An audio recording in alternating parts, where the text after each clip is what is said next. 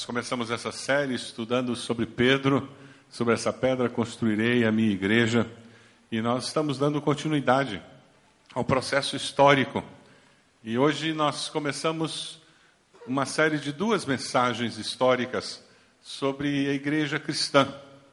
Talvez você seja uma daquelas pessoas que não gosta de história, como eu durante muitos anos odiei história, até que eu tive um bom professor de história e aprendi a gostar de história. E aprendi a ver a importância da história nas nossas vidas. Eu queria recomendar um livro, um livro muito interessante, o Livro dos Mártires. A nossa livraria não conseguiu tê-lo hoje, mas eles me prometeram que se você encomendar, você tem como recebê-lo no próximo, no próximo domingo. O Livro dos Mártires, do John Fox, conta histórias de mártires do cristianismo. Muito interessante quando nós aprendemos a ler a história e a ver os movimentos da história, a história deixa de ser uma coisa chata e se transforma em algo tremendamente interessante. E mais, a história nos ensina e nos ajuda a compreender a vida de hoje e a nos preparar para a vida futura. Vamos pensar um pouquinho na nossa história? Todos nós temos uma história. Qual foi o dia em que você nasceu? Isso é história. Você lembra da data? Você lembra do dia em que você passou no vestibular ou naquele grande concurso? Lembra? Todo mundo já passou num concurso, numa prova, num teste que fez. Lembra desse dia? Você lembra do primeiro namorado, da primeira namorada? Hum, a mão suava, o coração batia mais forte. Lembra? Lembra do dia do seu casamento, se você casou? Ah, não tem como esquecer, não é mesmo? São fatos da história da sua vida. Mas é interessante porque esses fatos isolados, eles estão interligados com a história da sua família, não é verdade? O que acontecia na sua família quando você nasceu? Quando você passou no vestibular? Quando você começou o seu primeiro namoro? Quando você casou? Por exemplo, quando eu nasci, a minha família pela primeira vez saía do Rio de Janeiro. Meu pai havia sido transferido, ele era militar, para Salvador. Tragédia familiar. A minha mãe, pela primeira vez, ia morar longe da mamãe. E eu, pela primeira vez, ia ter uma mãe em tempo integral, porque os outros irmãos tinham uma mãe que trabalhava fora o caçulinha teve mamãe em tempo integral.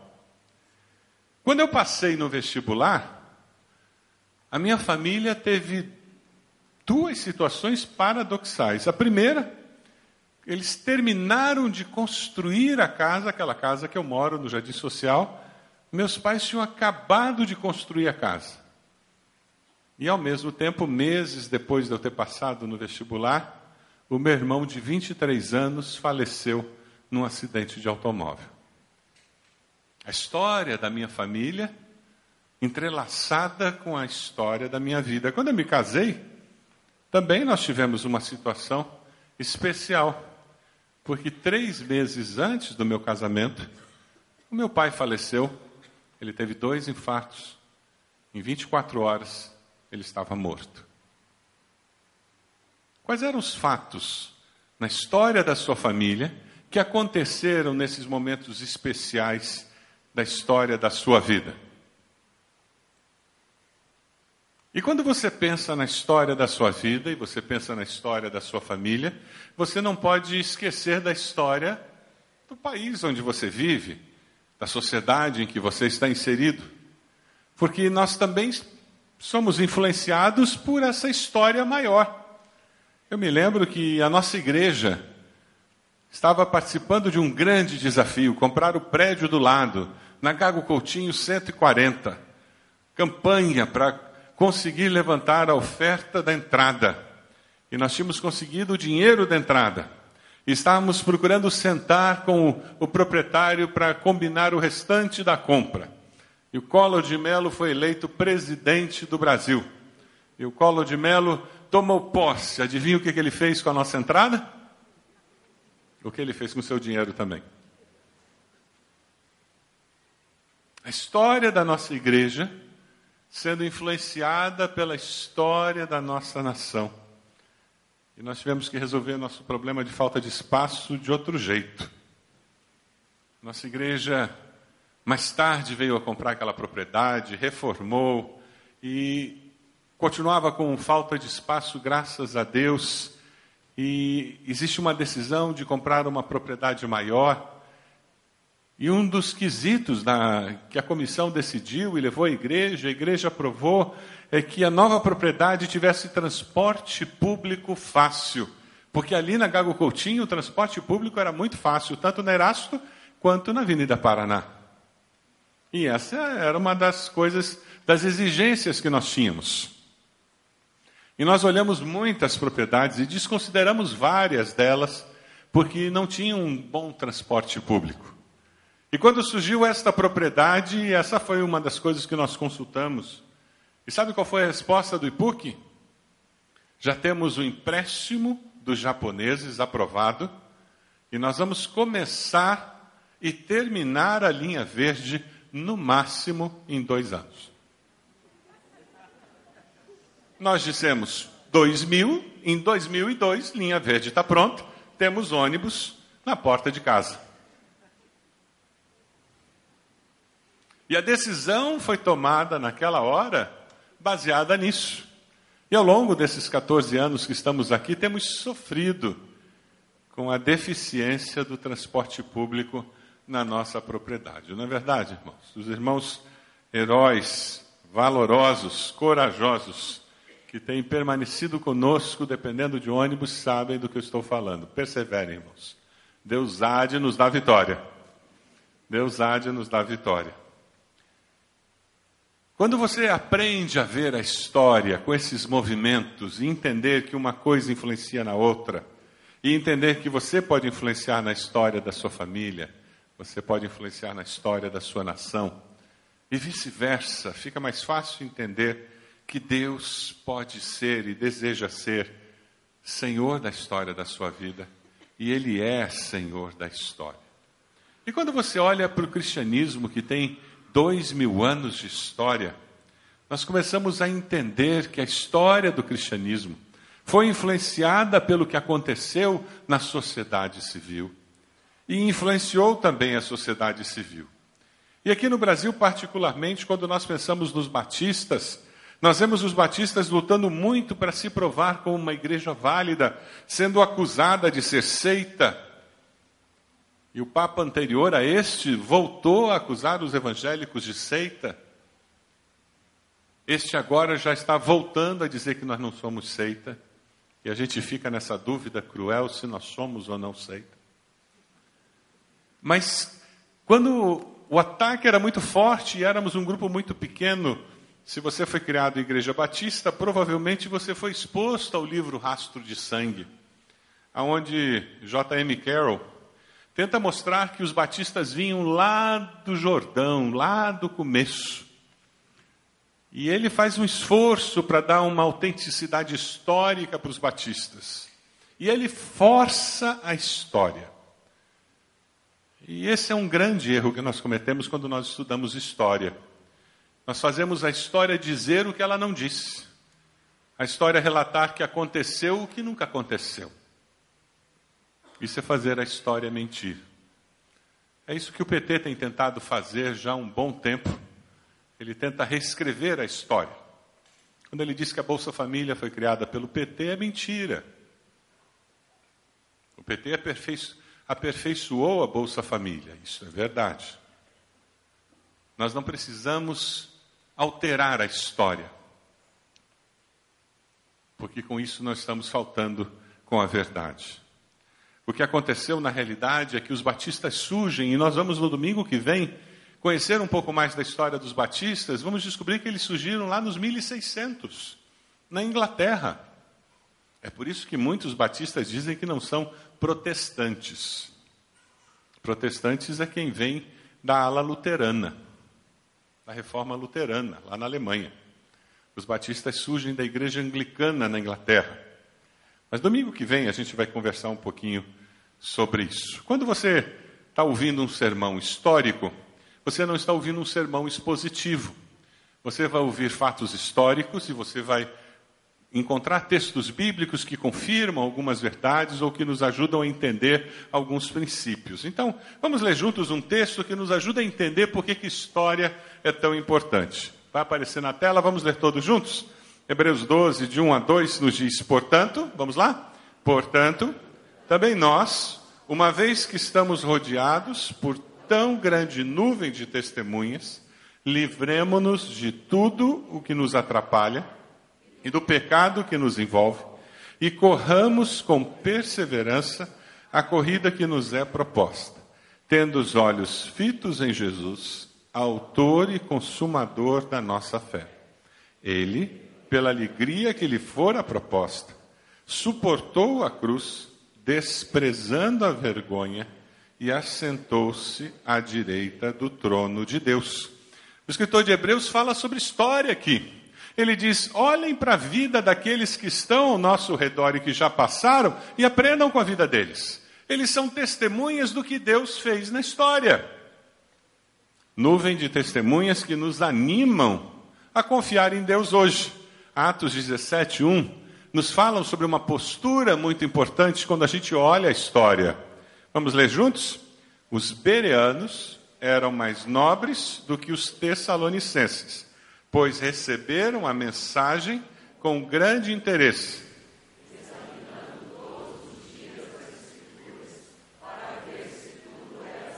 Uma postura de quem examina, quem verifica, quem estuda. Eu quero saber se de fato foi isso que aconteceu. Experimente fazer uma leitura do livro de Atos com uma perspectiva histórica. Nós normalmente lemos Atos com uma postura devocional. Tente o que, que aconteceu. Veja as viagens de Paulo. Pegue um mapa e tente ver de onde ele veio, para onde ele foi, como foi, quantas pessoas ele encontrou, quantas pessoas se converteram. Pegue o livro de Atos e veja lá em Jerusalém. Primeiro se converteram 3 mil. Continue lendo. Poxa, depois mais 5 mil. Continue lendo. E, e veja esse movimento histórico, esses registros históricos. E daí nós vamos entender o que aconteceu ao longo da história da igreja. Lá em Atos 6, 7, nós vamos encontrar alguma coisa muito interessante que precede uma tristeza muito grande. Vamos ler juntos Atos 6, 7? Assim a palavra de Deus se espalhava, crescia rapidamente o número de discípulos em Jerusalém. Também um grande número de sacerdotes obedecia à fé. Você pode imaginar a crise dos judeus nas sinagogas ao verem sacerdotes convertidos. Eram líderes religiosos. O povo chegava no templo e tinha os sacerdotes ali que estavam falando do Messias, falando que Jesus era o Messias. E aqueles líderes religiosos que não aceitavam isso estavam ficando numa crise tremenda. Veja lá Atos 12, 24. Leiam comigo. Entretanto, a palavra de Deus ia espalhar, ninguém segurava. E Atos 16, 5.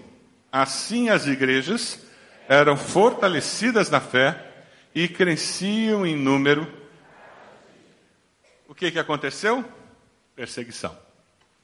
Uma severa perseguição vem contra a igreja. Os líderes religiosos judeus começam a fazer fofoca junto aos romanos, começam a contar mentiras, começam a falar que aqueles cristãos vão ameaçar o império. Os romanos começam a acreditar nisso e começa a surgir um processo imenso de perseguição. Junto a isso, nós temos um outro problema. Os apóstolos estão ficando velhos. Aqueles que haviam convivido com Jesus já não podiam viajar tanto. Como eles não viajavam tanto, heresias começam a crescer naquelas igrejas emergentes que estavam que tinham surgido há pouco tempo. E não tinha ninguém para chegar lá e dizer mentira, Jesus não disse isso. É nesse momento, ali no final do primeiro século, que começa a surgir o cânon do Novo Testamento. Pessoas começam a juntar as cartas que os apóstolos escreveram como uma forma de substituir a presença física dos próprios apóstolos. O imperador Nero que foi o mais famoso opressor de todos, crucificava cristãos de cabeça para baixo, foi assim que Pedro foi morto. Ele atirava os cristãos às feras selvagens, e era muito comum ali no Coliseu os cristãos estarem no centro da arena e eles soltarem os leões. Existem relatos históricos de que os cristãos continuavam cantando em voz alta, e os leões vinham comendo de fora para dentro, até que o último parava de cantar. E parece que quanto mais eles perseguiam, mais os cristãos cresciam. Até que eles começaram a iluminar Roma com cristãos vivos. Eles os envolviam em piche, prendiam a estacas e tocavam fogo.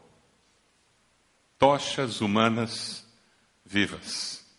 Diocleciano, no ano 300, foi o último imperador romano a perseguir.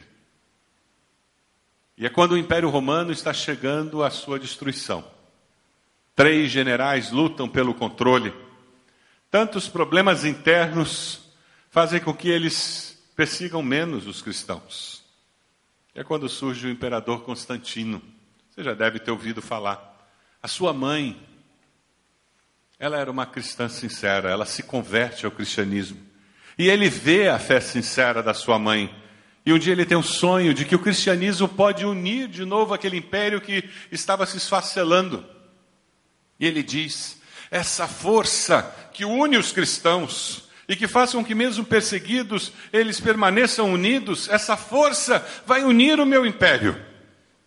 Em 313, no ano 313, surge o famoso Edito de Tolerância não é liberdade religiosa, irmãos. É diferente. É tolerância religiosa. É uma nova era para o cristianismo. Pela primeira vez, a fé cristã é tolerada no Império Romano. É aqui que começa a surgir a instituição que nós conhecemos hoje como Igreja Católica Apostólica Romana, porque o imperador estava em Roma. Ora, o que, que você faz quando você vai receber uma visita importante na sua casa? Pergunta a pessoa do lado aí, o que, que ela faz quando você vai receber uma visita importante na sua casa? Pergunta para a pessoa do lado. Você limpa a casa? Marca a faxineira para aquele dia, né? Você coloca uma toalha bonita? Ou põe aquela toalha manchada? Aquela que tem que pôr o prato em cima da mancha. Ah, vocês também têm uma assim, né? Não é verdade? Você põe o teu melhor, porque vem uma visita importante aqui em casa, não é assim? Imagina o que aconteceu no culto cristão, quando disseram, quem que vem ao culto hoje? O imperador. Você pode imaginar o frisson? Pode imaginar o pastor preparando o sermão? Pode imaginar, não tinha coro, porque eles não cantavam. O duro é que era na catacumba, e agora onde é que o imperador não vem? Mas o imperador não vai na catacumba. Aí eles tiveram uma ideia brilhante. Qual foi a ideia brilhante? Vamos fazer num dos templos dos deuses. Aí vai caber todo mundo, porque agora Brasília inteira que é ir no culto dos crentes, né? Afinal de contas, o imperador vai. Não é assim que acontece? Todo mundo agora está interessado em cristianismo, né? Porque o imperador se interessou. Aí eles começam a fazer os cultos aonde? Nos templos. Percebe de onde vêm as imagens? As práticas. Aí agora com o imperador não falta dinheiro para paramento, né? Como nos cultos pagãos existiam, aquelas roupas dos sacerdotes. E agora os líderes religiosos começaram a, paramentados, dirigir. E tinha todo um ritual. Agora dava para elaborar legal, né? Percebe como o processo acontece? E nesse processo, a corrupção doutrinária da igreja vai se firmando. Os pais da igreja tornam-se autoridade final, não mais a Bíblia. E é assim que as coisas acontecem. Devagarzinho. Por exemplo, um dos erros que acontece tem a ver com batismo. Tertuliano disse que batismo dá vida eterna. Aí vem Justino e diz: batismo lava todos os pecados. Você já ouviu alguém dizer que o batismo o, vai lavar os pecados ali? Eu já ouvi crente novo dizer isso. Aí o que, que a gente diz para ele? Lava não. E a gente tem que dizer para ele. Porque é do ser humano dizer isso. O problema é quando um líder diz, lava sim. O problema é quando o líder começa a pregar que lava. Porque ele não pode usar a Bíblia para isso. E daí a palavra do líder começa a ser mais importante que a Bíblia. Irineu faz a primeira menção ao batismo infantil, dizendo que ao batizarmos uma criança, um bebê, nós estamos lavando os pecados daquela criança antes mesmo deles serem cometidos. Que ideia genial! Cipriano diz que o batismo infantil remove o pecado original. Aí vem Agostinho, grande teólogo, que tem a maior influência nesse assunto, e diz que o batismo infantil é absolutamente necessário e crianças não batizadas estão eternamente perdidas. Criança que não é batizada morre pagã. Não é isso que se fala por aí? E é por isso que é uma crise tão grande para parentes nossos, quando você se converte e tem um filho e você não quer batizar aquela criança. Eles surtam. E gente com razão. Porque existe uma convicção muito grande que aquela criança está correndo um risco eterno. Porque eles aprenderam isso a vida inteira.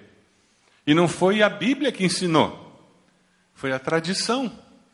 O que nós temos que ajudá-los a entender é que a Bíblia nos livra disso, porque a Bíblia diz que aquela criança não é responsável pela sua salvação, porque ela não responde pelos seus atos. Amém? Assim como aquele excepcional não é responsável pela sua salvação, porque ele não tem como escolher Jesus.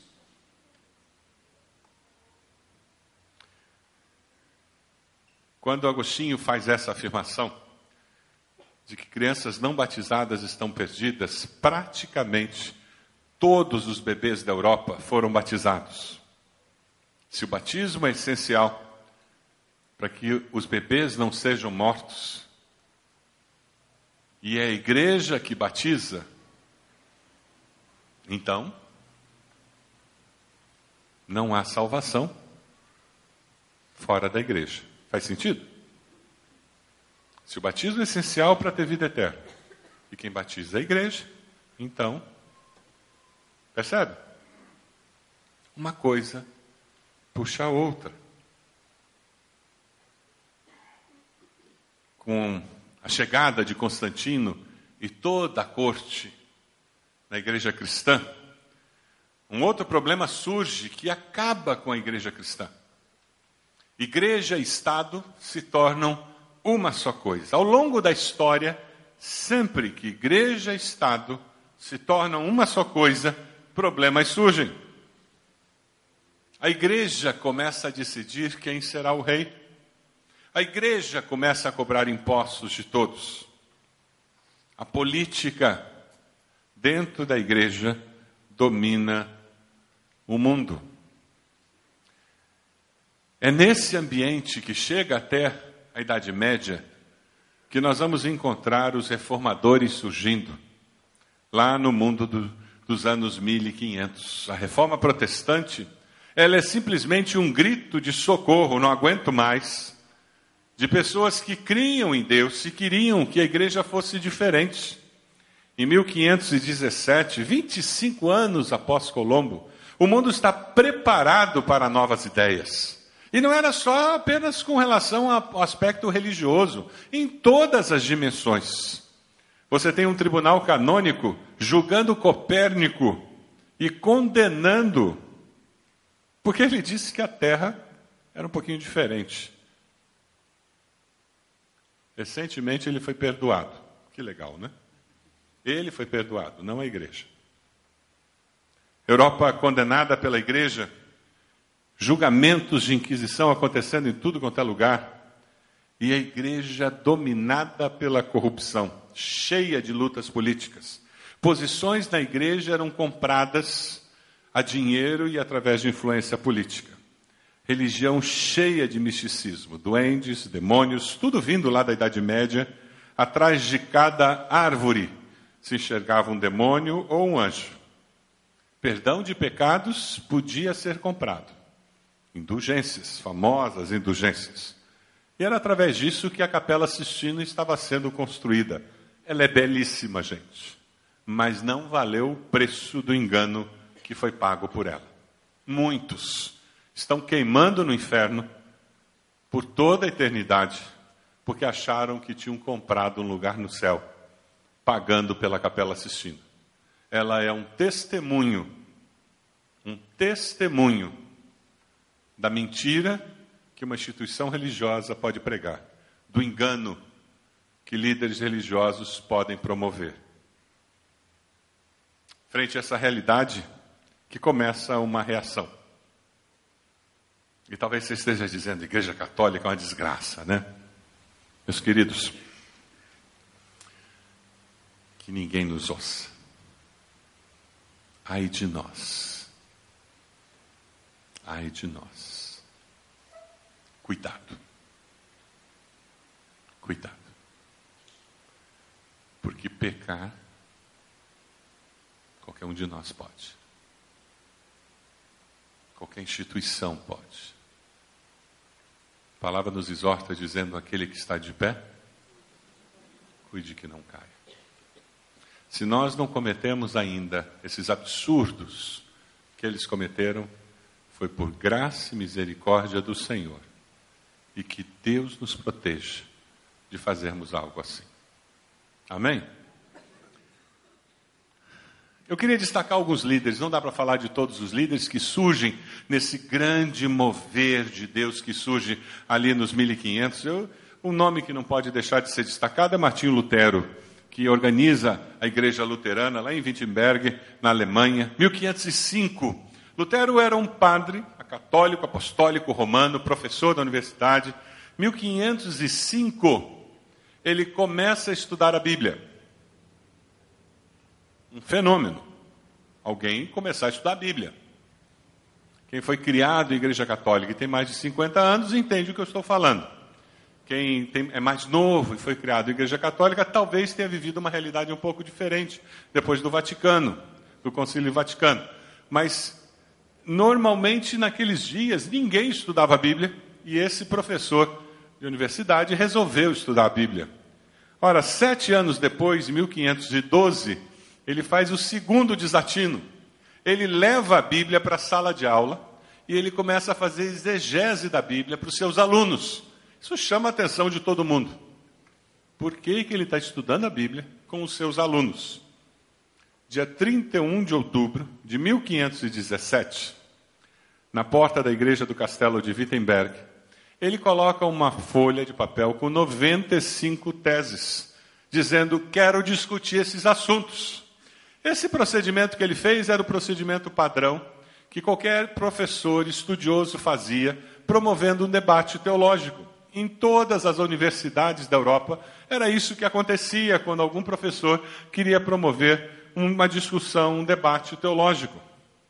O problema é que Lutero foi escolhido para ser o bode expiatório. Os líderes da Igreja Católica disseram: Nós vamos acabar com esse negócio do pessoal questionar algumas das nossas doutrinas e vai ser com esse Lutero que a gente vai dar um jeito na coisa. Eles não podiam imaginar que o que eles fizeram teria as consequências que teve. Os princípios fundamentais da reforma protestante que surge de todo esse movimento são conhecidos como cinco solas. Sola fide, somente a fé. Sola escritura, somente a escritura. Solus Christus, somente Cristo sola gratia, somente a graça, só lhe deu glória. Glória somente a Deus.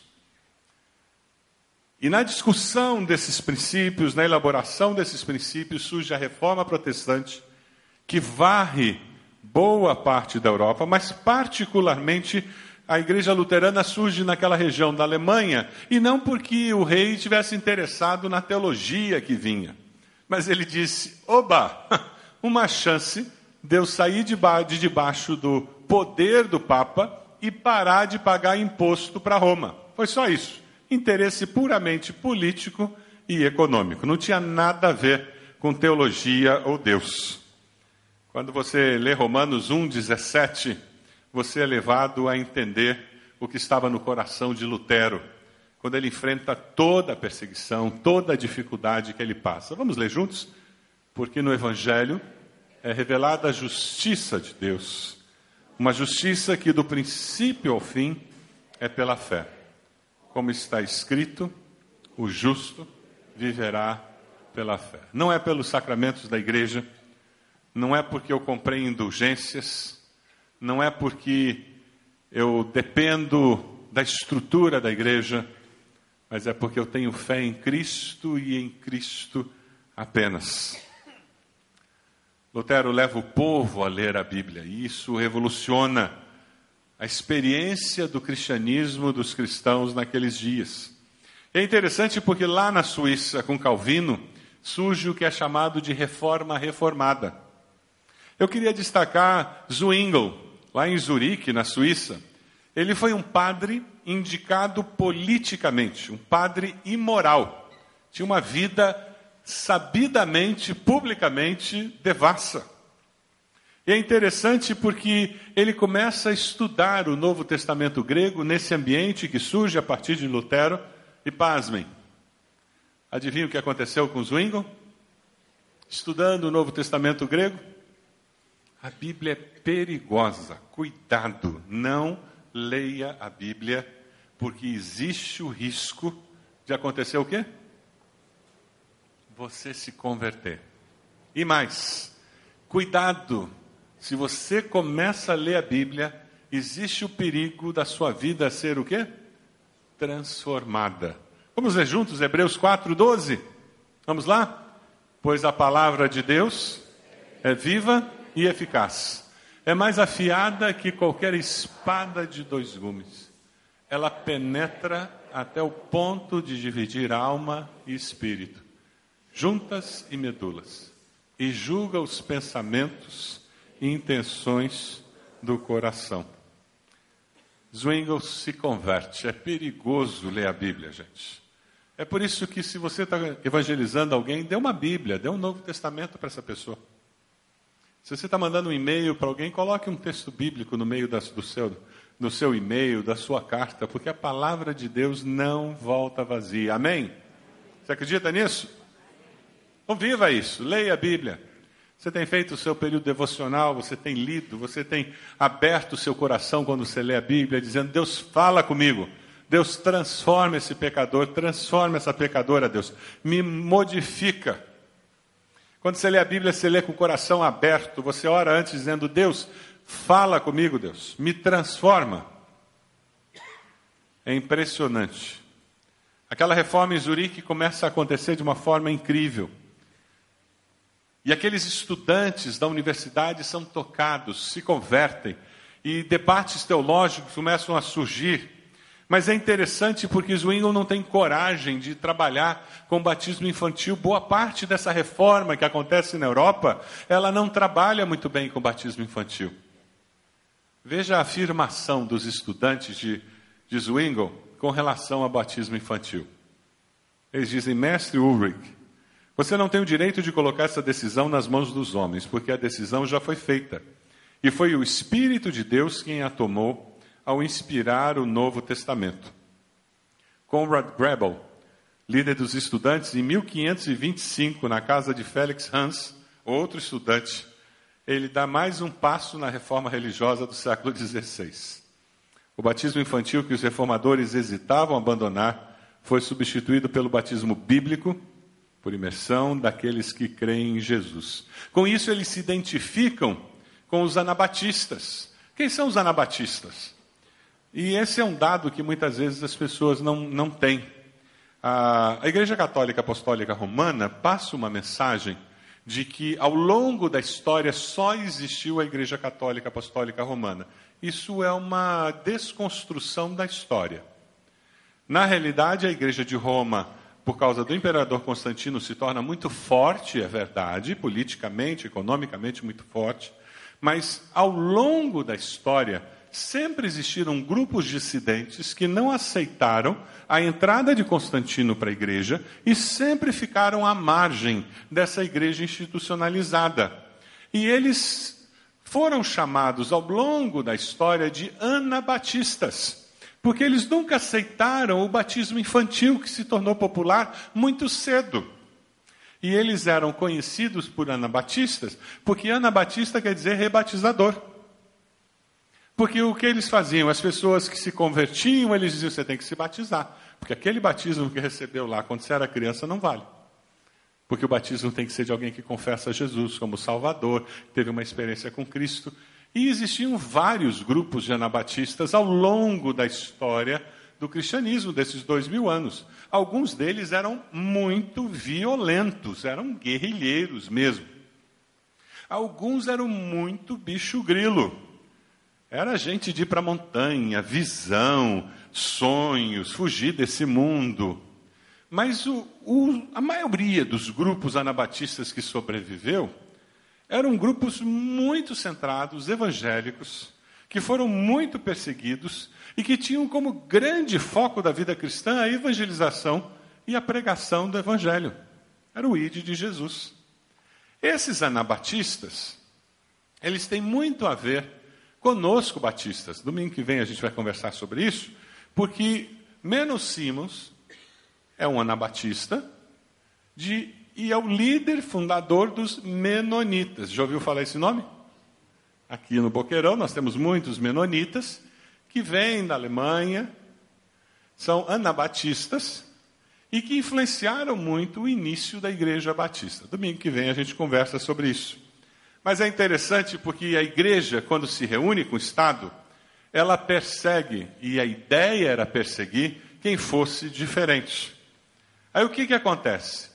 Como a Igreja Católica perseguia quem não era favorável à Igreja Católica e perseguiu Lutero, agora lá na Alemanha, os luteranos perseguiam os católicos e quem não queria ser luterano.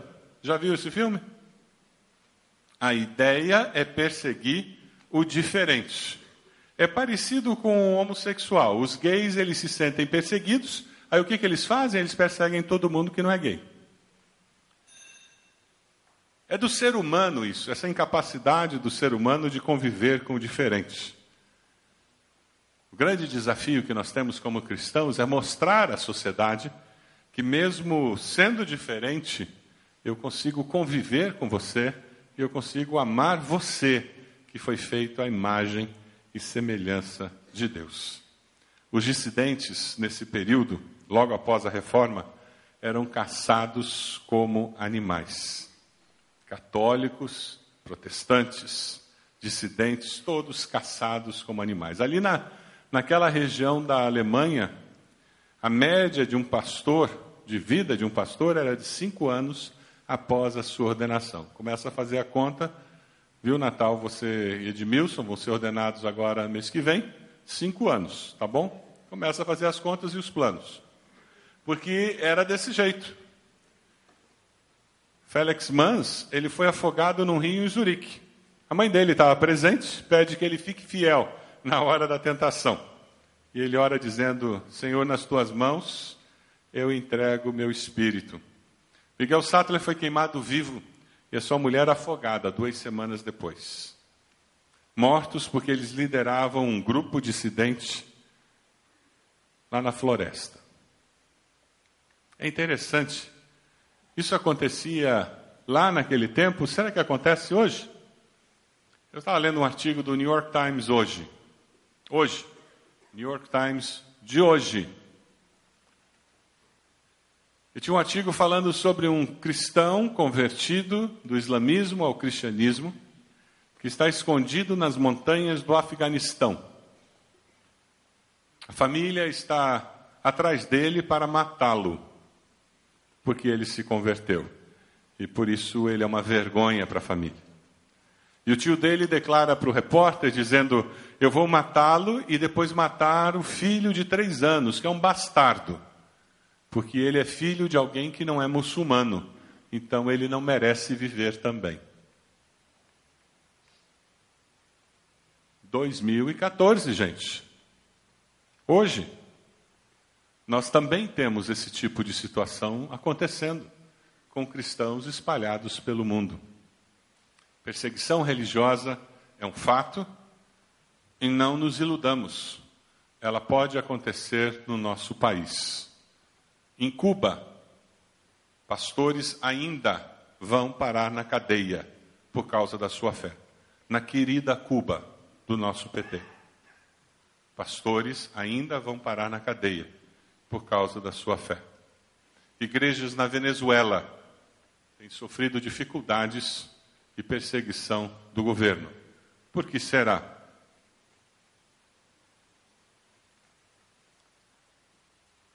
Pensando em como aplicar as nossas vidas, me chama a atenção o papel daqueles jovens estudantes comprometidos com a mudança radical na sua sociedade, sem medo, eles criam que as coisas podiam mudar e mudar para melhor. Eles criam que as coisas podiam mudar. A juventude tem essa força numa nação, numa família, mas muito mais do que a juventude, todos nós podemos enxergar que com Deus é possível mudar. Dê uma olhadinha nesse vídeo.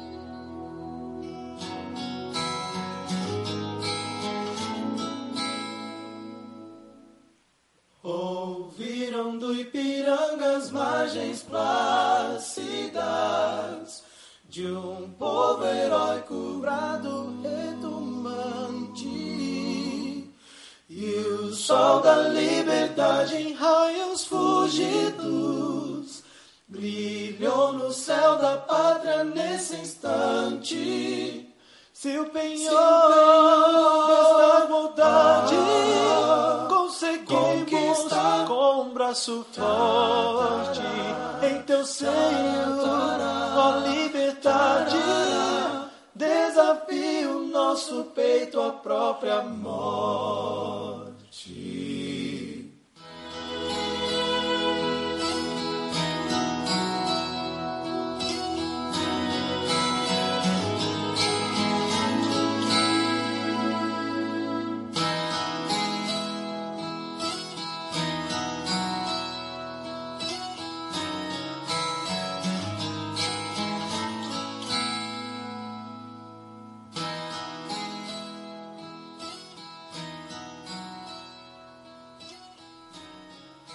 Qual é a sua bandeira?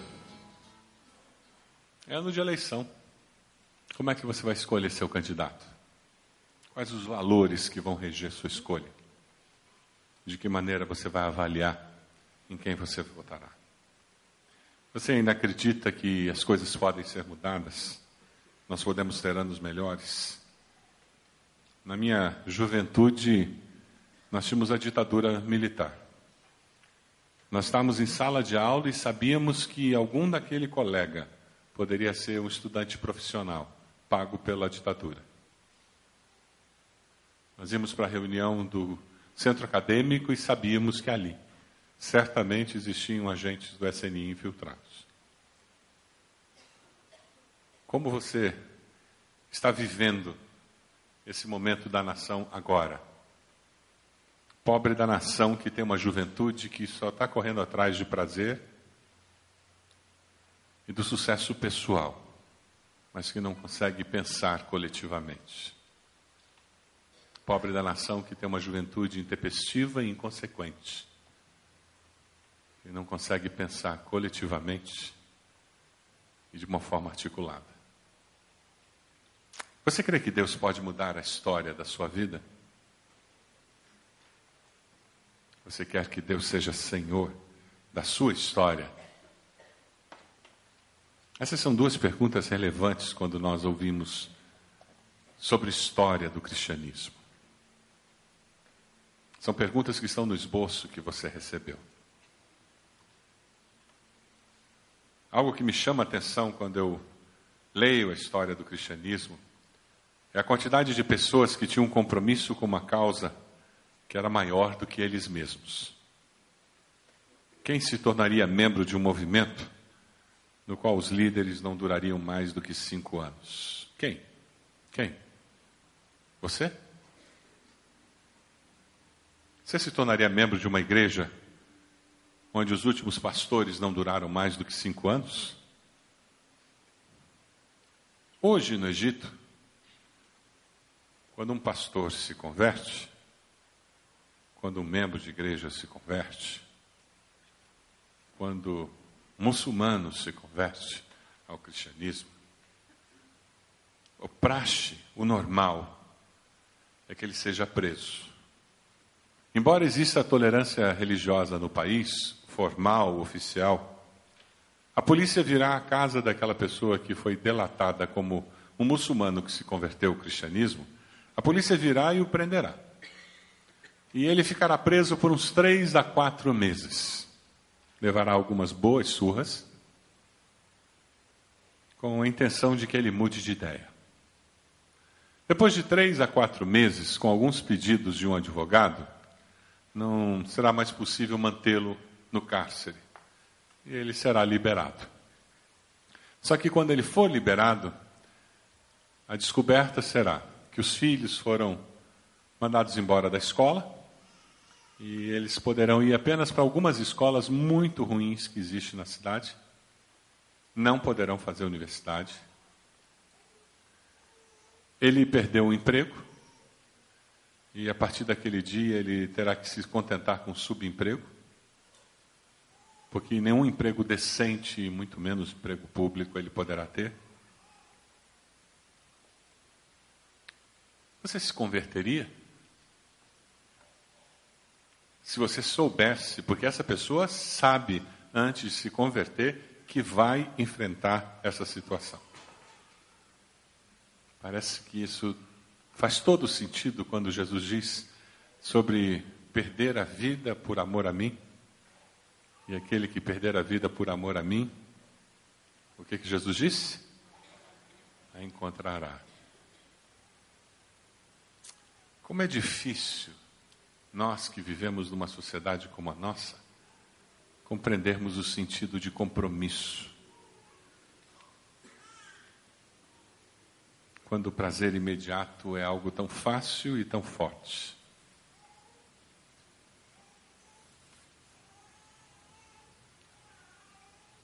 Um pouco antes da reforma, John Hus converteu-se e começou a pregar o Evangelho lá em Praga, e ele foi perseguido. E começaram a questioná-lo. E a Inquisição veio atrás. E ele dizia: Mas por que, que vocês são contra mim? O que eu estou pregando é o Evangelho. Eu sou padre, eu estou pregando o Evangelho. Eu estou fazendo aquilo que Deus me chamou para fazer. E depois de várias advertências, e o problema é que a igreja dele estava cheia de pessoas que vinham para ouvir o Evangelho. E pessoas vinham de outras cidades para ouvir o Evangelho. E ele foi preso. E a população se rebelou e soltaram.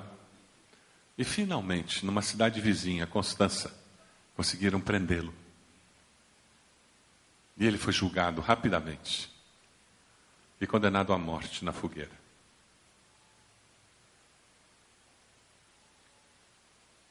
O levaram até o lugar onde ele ia ser queimado o amarraram com cordas molhadas, para que elas não se rompessem com fogo, tiraram a sua roupa. E o duque que estava comandando aquela, aquela cerimônia disse: Você não quer desistir de tudo isso e negar o que você tem ensinado? Ele diz: Como é que eu posso negar? O que eu estou pregando é o Evangelho. Eu não posso negar o que eu estou pregando, porque eu estou pregando a verdade.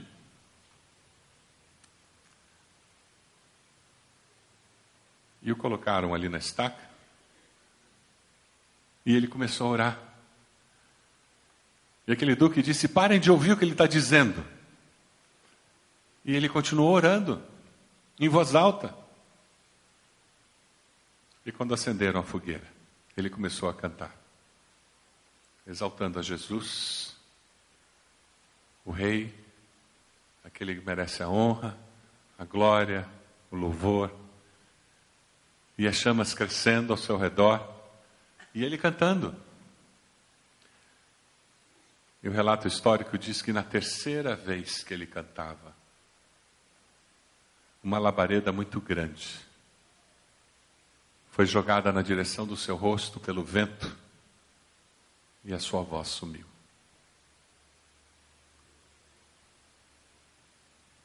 O seu corpo foi queimado. Garantiram que o seu corpo foi transformado em cinzas. Recolheram aquelas cinzas e jogaram no rio Reno.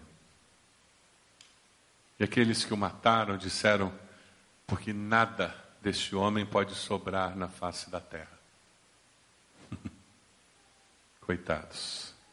Como se o fogo, a água, pudesse acabar com o testemunho de John Ross, que ao longo dos séculos tem inspirado cristãos a permanecerem fiéis e fiéis até a morte. Você pode fechar seus olhos? Fiéis e fiéis até a morte.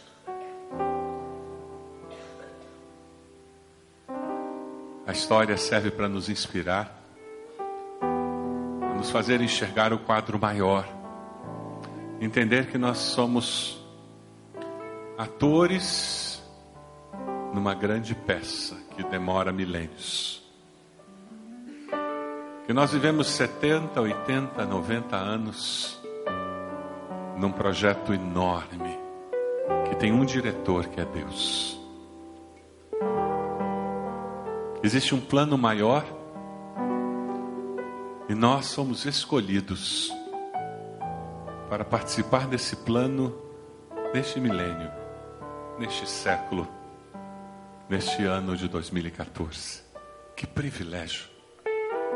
Alcançados pelo amor de Deus, abraçados pelo seu amor, salvos pela sua graça. Eu e você podemos cumprir o propósito de Deus no dia que se chama hoje. Talvez eu e você não tenhamos que enfrentar uma fogueira nós temos que lidar com calúnias. Talvez eu e você não tenhamos que enfrentar ser perseguido e nos esconder numa, numa caverna lá no Afeganistão, correndo risco de morte. Mas talvez você tenha que perder um bom negócio por causa da sua ética. Talvez você tenha que pagar mais por causa da sua integridade. Eu não sei o que significa para você ser cristão em 2014, fiel a Deus acima de todas as coisas. Mas você sabe, se você entende você faz parte de um plano maior, se você entende que tem um compromisso com uma causa que é maior do que você mesmo, então valeu a pena estar na igreja hoje. Se você entende que o compromisso que você tem com Deus é com uma causa que é maior do que você mesmo, que terá implicações na história da sua vida, história da sua família, dos seus descendentes, na história da sua cidade, do seu país.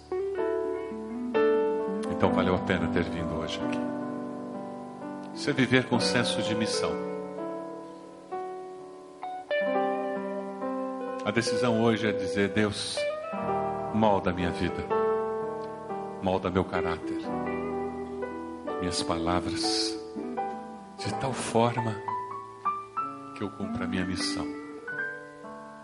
Que nesse curto espaço de tempo de vida que eu terei, eu cumpra o processo histórico que o Senhor tem para mim.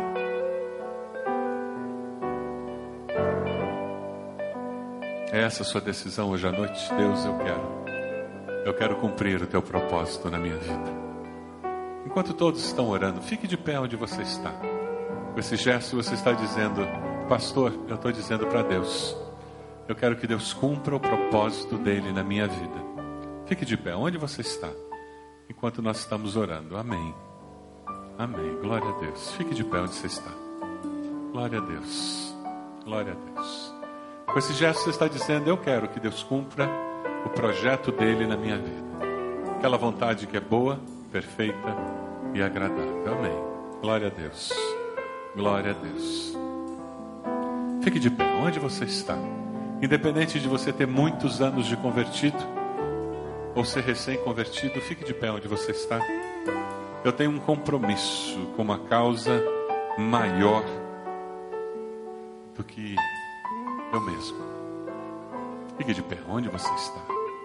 Você entendeu que a sua vida é uma pequena parte do todo que Deus tem para a humanidade, para a história humana. Onde você está? Põe-se de pé. Glória a Deus por isso. Mais alguém? Coloque-se de pé. Onde você está? Eu quero orar por você, pedindo que Deus o abençoe a cumprir esse propósito maior que Deus tem para a sua vida, a viver cada ano da sua vida para ser e fazer tudo aquilo que Deus tem para você, na sua vida profissional, familiar, nos relacionamentos. Ah, que tudo aquilo que Deus sonhou quando aquele bebê foi concebido venha se tornar realidade. Coloque-se de pé onde você está. Eu quero orar por você. Amém. Deus amado, tua palavra diz que quando nós estamos sendo gerados no ventre da nossa mãe, o Senhor já nos conhecia e já tinha sonhos para nós já tinha planos para nós, planos perfeitos, planos incríveis, planos que vinham da mente e do coração de um Deus infinito. Ó Deus, quando nós nascemos começamos a exercitar a nossa vontade, livre-arbítrio, por causa do pecado, muitas vezes nós atrapalhamos esses planos e te pedimos perdão por isso, Deus. Mas a tua palavra mais uma vez nos assegura que o Senhor é poderoso, misericordioso e de uma forma incrível. O Senhor transforma até as situações adversas em bênção para aqueles que o amam. Porque todas as coisas, todas, cooperam para o bem meu Deus, é, é tão bom nos achegarmos ao trono do Senhor com essa segurança. E ao olharmos a história da humanidade, a história do cristianismo, ao percebermos a nossa pequenez em, em toda essa história, bom podermos dizer: Deus, quem sou eu para o Senhor me conhecer pelo meu nome? o Senhor ter planos para a minha vida. Que privilégio. A Deus, teus filhos estão de pé, dizendo: Eu aceito um compromisso, eu assumo um compromisso de cumprir esse propósito plenamente. Eu quero, eu quero cumprir esse propósito pleno do Senhor para a minha vida. Ó Deus, o que nós podemos fazer é pedir que o Senhor derrame do teu espírito para ampliar nossa visão, a nossa percepção da realidade maior do que a realidade humana. Queremos sim sair daqui, Deus, entendendo que nós vivemos mais do que a nossa profissão, mais do que a nossa família, mais do que simplesmente os anos de vida que nós vivemos. Mas nós vivemos um grande projeto dado pelo Senhor a nós. E nós clamamos que o Senhor nos use glória e honra do teu nome. Molda, Senhor, transforma, opera um milagre em nossas vidas. Nós te pedimos isso, no nome do nosso amado Senhor e Salvador. Amém.